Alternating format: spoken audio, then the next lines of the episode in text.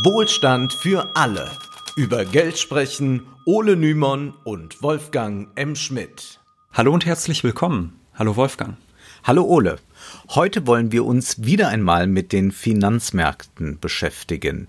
Immer wieder heißt es, wir würden im Zeitalter der Finanzialisierung leben und wir wollen uns heute fragen, was bedeutet das eigentlich und was hat die prekäre Arbeit, die ja immer häufiger wird, damit zu tun? Beim Begriff Finanzialisierung, da sollten unsere Hörer bestimmt so ein paar Assoziationen haben. Also wir haben ja häufiger erklärt, dass in den letzten Jahrzehnten die Finanzmärkte immer wichtiger geworden sind. Zum Beispiel haben wir neulich erklärt, dass der Derivatehandel in den letzten Jahrzehnten sehr stark gewachsen ist und wir sind schon darauf eingegangen, wie der Shareholder Value zum Mittelpunkt der Unternehmensführung geworden ist. Mitunter wird ja sogar davon gesprochen, dass die Finanzwirtschaft sich von der Realwirtschaft gelöst habe. Das ist nicht ganz korrekt. Warum, werden wir nachher erklären. Aber ich frage mich ja nun, wie entsteht eigentlich so eine starke ökonomische Veränderung? Wie kann es sein, dass so ein Finanzmarktkapitalismus entsteht? Diese Frage wollen wir heute nicht mit einem Wirtschaftswissenschaftler beantworten, nein, sondern mit einem Soziologen, nämlich mit Klaus Dürre. Der hat ein interessantes Theorem aufgestellt, mit dem man große Veränderungen des Kapitalismus besser verstehen kann.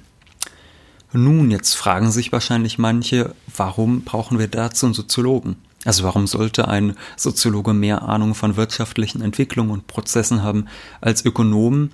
Das ist eine Frage, die Klaus Dörre gewissermaßen selbst beantwortet in seinem Aufsatz Die neue Landnahme, Dynamiken und Grenzen des Finanzmarktkapitalismus. Darin kritisiert er zeitgenössische Ökonomen für ihre Betrachtung des Kapitalismus, denn häufig verwechseln sie Kapitalismus und Marktwirtschaft. Dabei meint Dörre eben, dass Kapitalismus nicht einfach nur eine in Anführungszeichen reine Marktwirtschaft sei. Tatsächlich haben viele Ökonomen, vor allem neoklassische, ein sehr idealisiertes Bild von Wirtschaft als Grundlage. Besonders die Idee von Gleichgewichtsmärkten, auf denen kein Unternehmen Marktmacht besitzt, ist dabei wichtig. Man hört das zum Beispiel, wenn man Interviews lauscht von Hans-Werner Sinn. Der beschreibt dann auch gerne so eine Wochenmarkt-Szenerie. Ja, da hatten, haben wir dann auch so ein Gleichgewicht. Wir haben keine dominanten äh, Unternehmen dort, sondern der eine hm. verkauft eben äh, Äpfel, der andere äh, bietet Eier an, ein anderer wieder mit Fleisch und es gibt nicht irgendeine Dominanz dort, sondern man ist in so einem schönen, ausgewogenen Gleichgewicht. Dort wird genau, das ist so die Idealposition, ja. könnte man einfach sagen, von der Neoklassik. Also die wissen schon, dass es nicht realistisch ist, aber sie sagen halt immer, ja, das ist so unser Idealbild und an dem messen wir alles, was so ökonomisch passiert. Genau, hier sollte allerdings beachtet werden, dass die Marktteilnehmer selbst gar kein Interesse an diesem Gleichgewicht haben. Also die Marktteilnehmer jetzt in einem modernen Kapitalismus, die den Wochenmarkt verlassen haben. Viele von ihnen wollen ja eher eine Monopolstellung erlangen. Sie haben keine Lust am Wettbewerb oder an Gleichgewichten. Aber es gibt noch weitere Gründe, warum der Kapitalismus eben nicht nur ähm, eine Marktwirtschaft ist. Also als Beispiel dafür nennt Dorr zum Beispiel langfristige Investitionen.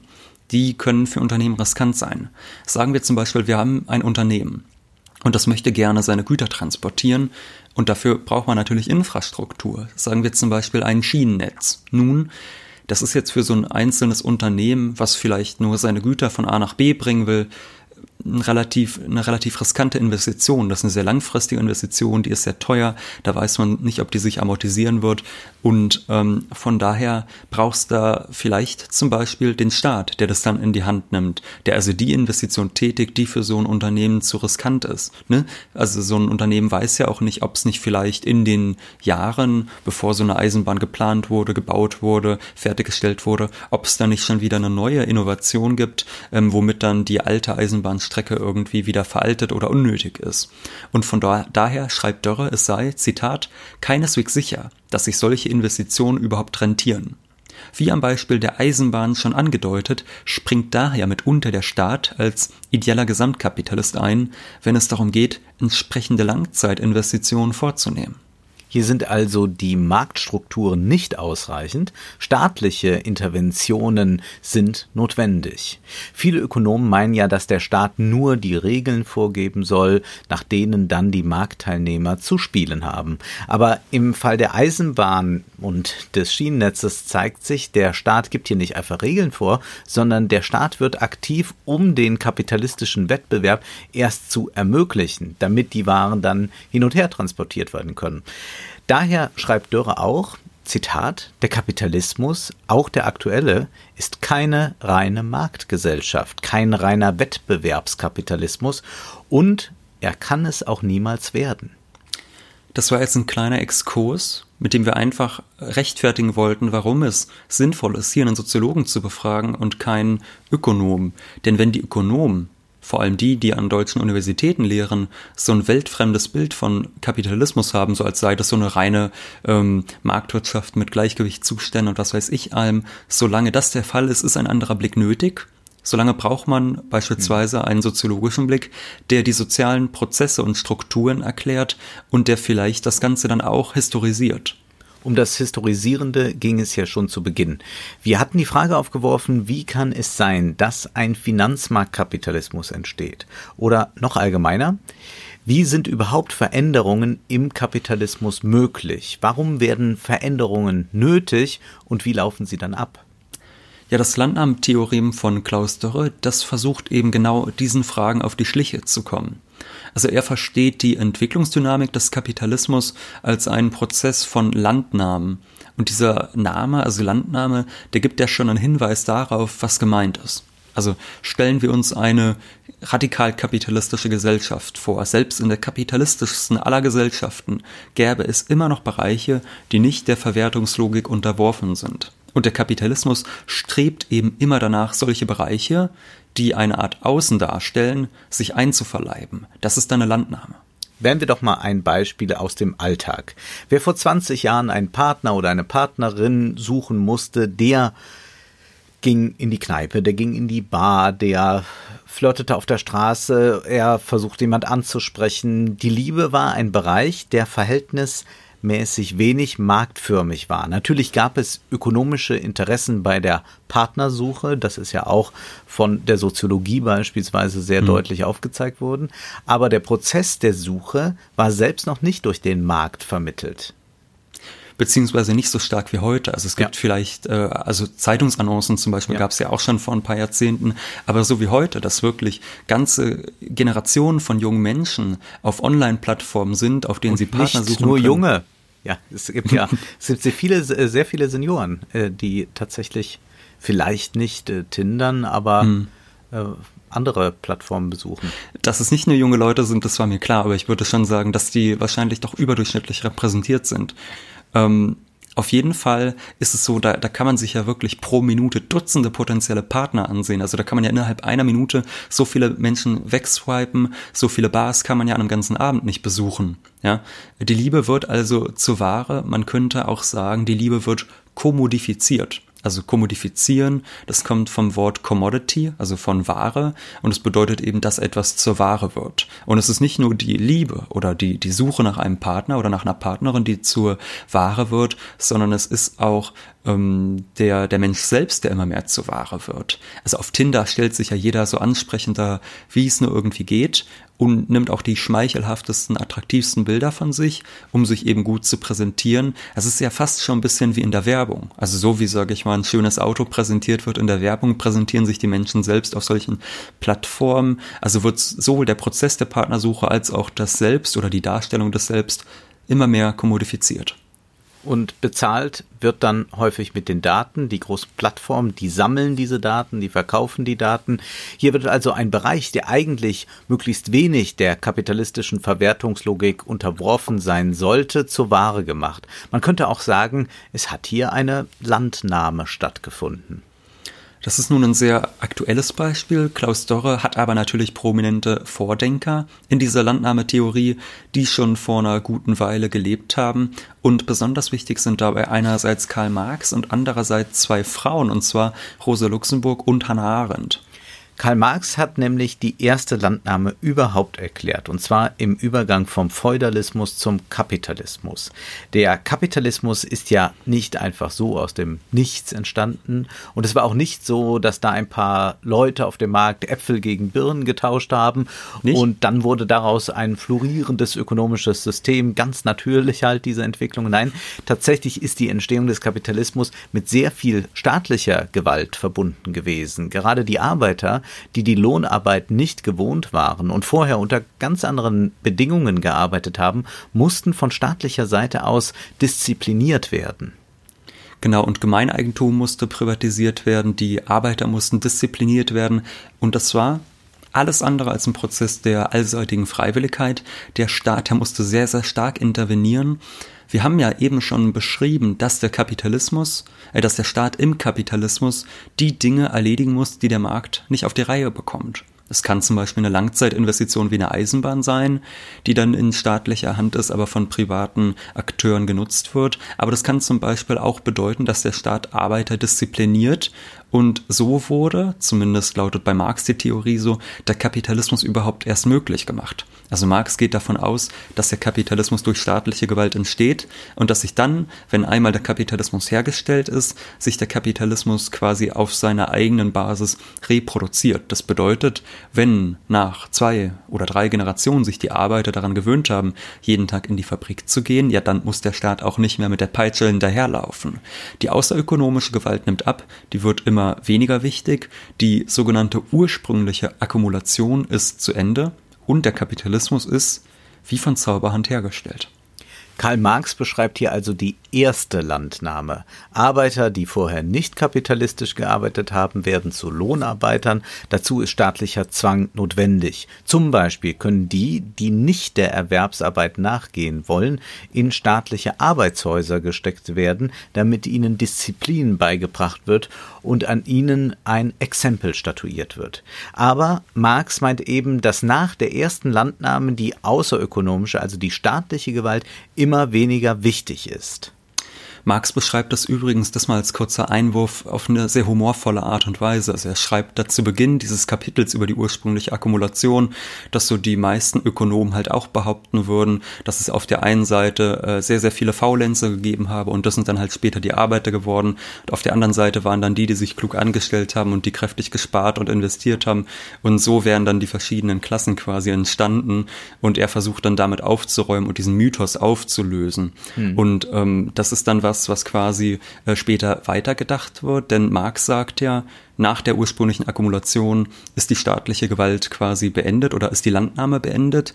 Und es gibt jetzt aber zwei Frauen, die auftauchen. Das sind Hannah Arendt in Anlehnung an, an Rosa Luxemburg und die meinen, dass das so nicht stimmt. Also die haben quasi die Idee nochmal weitergedacht, weitergetrieben, weil nämlich nach Marx Tod ja erst äh, der Imperialismus und der Kolonialismus so richtig auflebten und Arendt und Luxemburg haben das dann als so eine Art neue Landnahme gedeutet. Also sie beschreiben, wie im 19. Jahrhundert die kapitalistischen Länder immer mehr produziert haben, aber auf dem heimischen Markt diese ganzen Waren gar nicht mehr absetzen konnten. Und die Antwort darauf, dass äh, die ganzen Waren nicht mehr abgesetzt werden konnten, das war dann der Kolonialismus, der einerseits neue Absatzmärkte eröffnete, aber andererseits auch neue Rohstoffe und Arbeitskräfte erschloss, die der Kapitalismus sich dann unterwerfen konnte. Wir sehen, es gibt auch hier ein Innen und ein Außen. Die kapitalistischen Staaten können im Inland nicht mehr den geschaffenen Wert realisieren, also ihre Waren verkaufen. Deshalb werden dann fremde Länder kolonisiert oder anders gesagt, es wird dann Land genommen.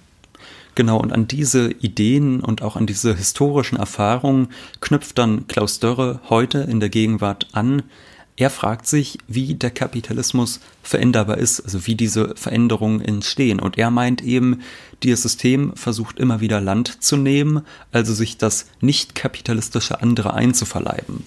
Wir haben eben das Beispiel der Partnersuche genannt. Da wird äh, die Partnersuche kommodifiziert und äh, die Theorie, die ergibt ja auch Sinn, wenn wir jetzt mal ganz grundsätzlich bedenken, was eigentlich der Kapitalismus ist. Der Kapitalismus ist ein System, das immer auf Wachstum aus ist. Es ist ewiges Wachstum nötig und das ist nur möglich, wenn immer mehr Bereiche der Gesellschaft dieser Verwertungslogik unterworfen werden. Wir können also im wortwörtlichen Sinne von einer Landnahme sprechen, beispielsweise beim Kolonialismus, aber nicht nur wortwörtlich. Ähm, es wurde ja beim Kolonialismus tatsächlich Land weggenommen. Landnahme kann aber auch bedeuten, gesellschaftliche Bereiche im eigenen Land, die nicht der Verwertungslogik folgen, zu unterwerfen und daraus dann Profit zu ziehen. Wir können ja noch ein Beispiel geben. Bis heute ist es so, dass vor allem Frauen ihre Angehörigen pflegen müssen. Das hat viel mit konservativen Rollenbildern zu tun, die sich über Jahrhunderte gehalten haben. Ja, und dieser Bereich der Gesellschaft, der ist an sich nicht der Marktlogik unterworfen.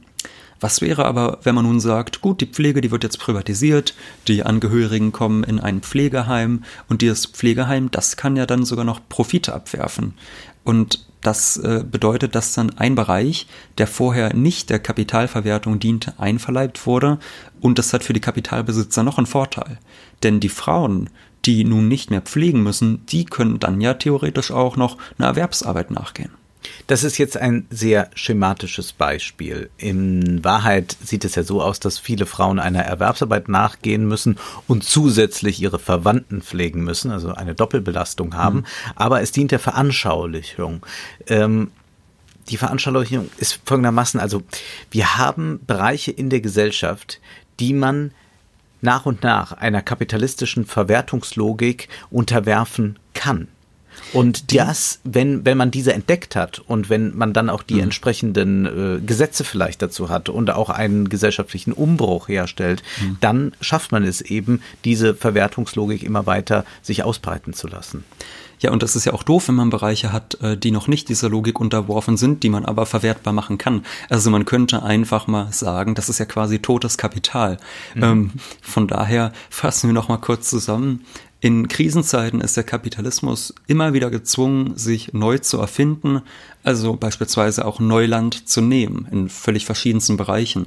Das kann geografische Landnahme sein, das kann aber auch äh, völlig ander, was völlig anderes sein. Und Dörre schreibt dazu, nach dieser Auffassung ist der Kapitalismus in der Lage, sich an Kreuzpunkten seiner Entwicklung selbst zu häuten. Der Kapitalismus muss, um zu überleben, sich neu erfinden. Das kann bedeuten Landnahmen. Manchmal aber, da muss auch Land abgegeben werden. Blicken wir ins 20. Jahrhundert. Da haben die Arbeiter in vielen kapitalistischen Ländern sich grundlegende Rechte erkämpft, die uns heute wie selbstverständlich erscheinen. Diese Zugeständnisse hat der Kapitalismus allerdings nicht aus Nettigkeit ermöglicht, sondern um sein eigenes Überleben als System zu sichern. Es hätte ja eine Revolution geben können.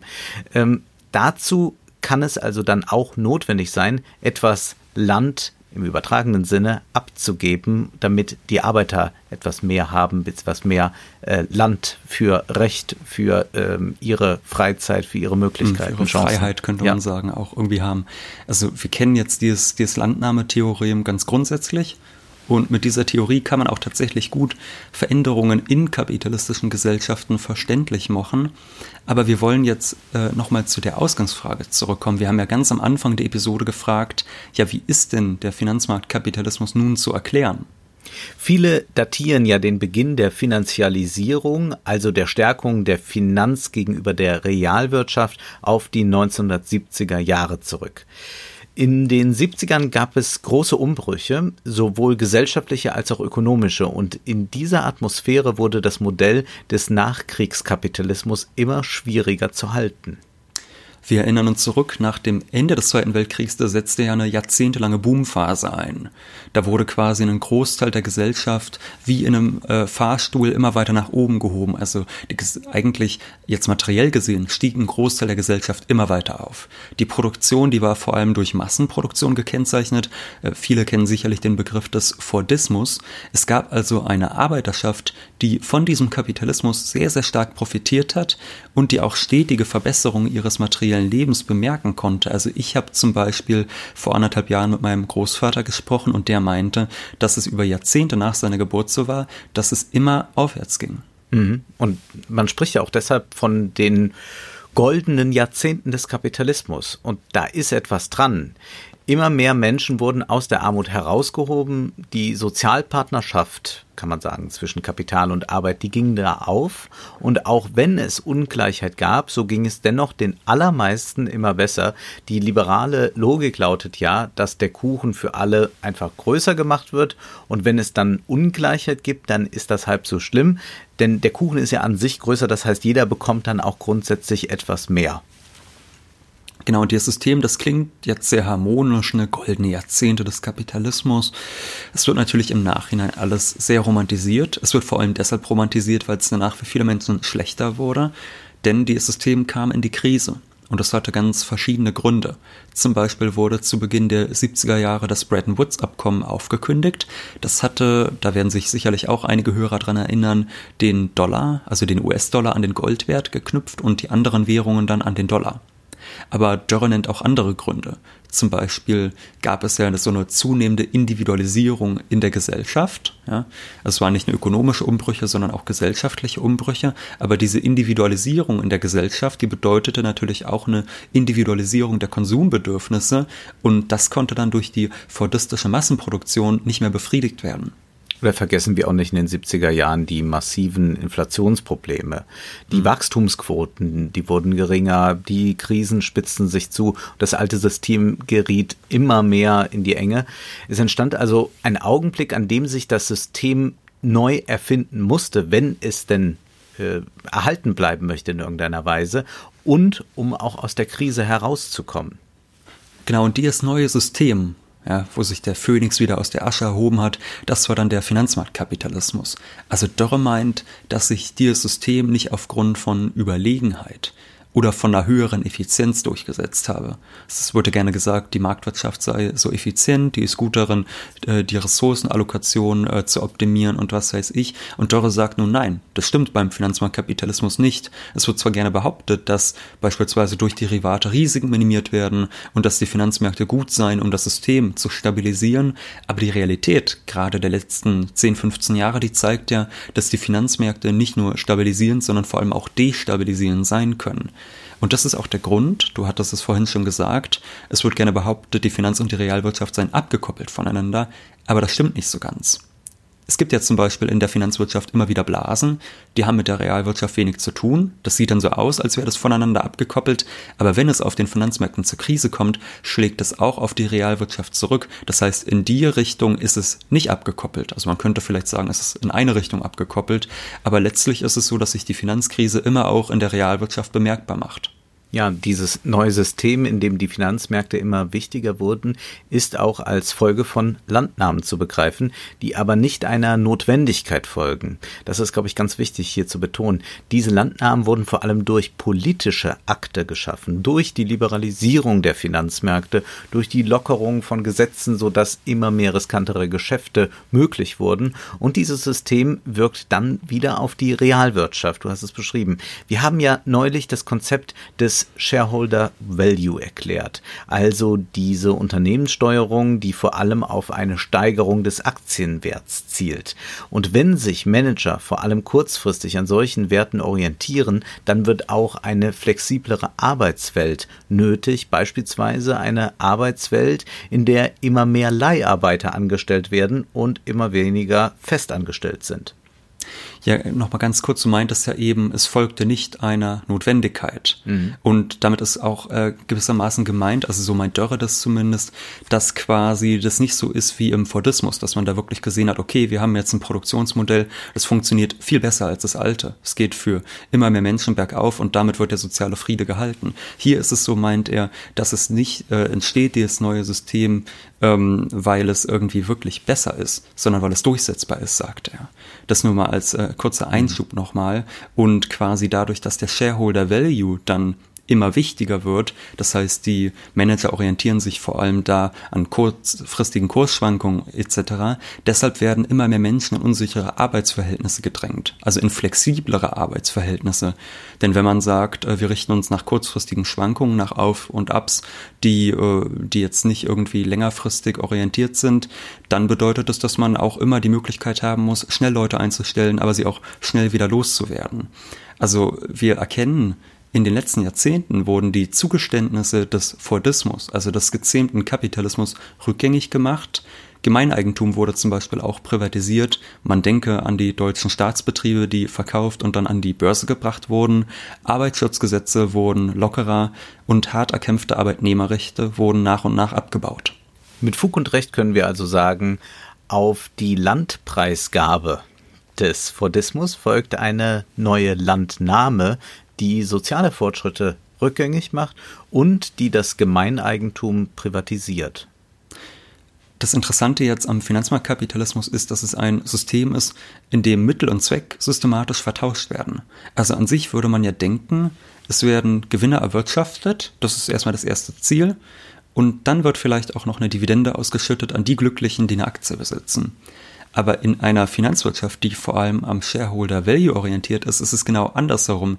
Es wird ein Zielniveau vorgegeben, also ein Zielniveau insofern, als das gesagt wird, so und so viel äh, Prozent Rendite müssen auf das Eigenkapital erwirtschaftet werden. Und dazu schreibt Dörre ganz äh, lakonisch, das Ergebnis ist eine Planwirtschaft im Dienste von Rendite und Profit.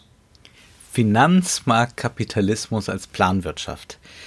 Uiuiui. Das ja, das äh, wird äh, viele nicht freuen zu hören. Ja, die sagen ja immer, ja, die Finanzmärkte, die brauchen wir. Wir wollen doch keine Planwirtschaft haben. Um Gottes Willen, das, das, das, das klingt hm. ja nach einer vollkommen steilen, man möchte fast sagen, hm. verrückten These. Hm. Aber erinnern wir uns noch mal was Alfred Rappaport schrieb. Wir haben in der Shareholder Value Folge darüber gesprochen. Er hat ja Rappaport das äh, Shareholder Value Konzept mitgeprägt und er schrieb ja auch schon davon einem drei bis fünf Jahres SVA Plan, also von fünf Jahresplänen, äh, was äh, natürlich an Planwirtschaften erinnert, in mhm. denen ein gewisser neu geschaffener Shareholder Value, kurz SVA, erzeugt werden müsse. Von einer Planwirtschaft zu sprechen, ist also vielleicht gar nicht so verrückt, wie das erstmal klingt. Ja, ob das Genosse Rappaport so im Sinne hatte, wissen wir nicht, aber der Shareholder Value zwingt Unternehmen auf jeden Fall zur kurzfristigen Renditemaximierung und langfristige Forschungsprojekte, die werden dann immer weniger attraktiv genauso wie dann Festangestellte immer mehr zur Last werden.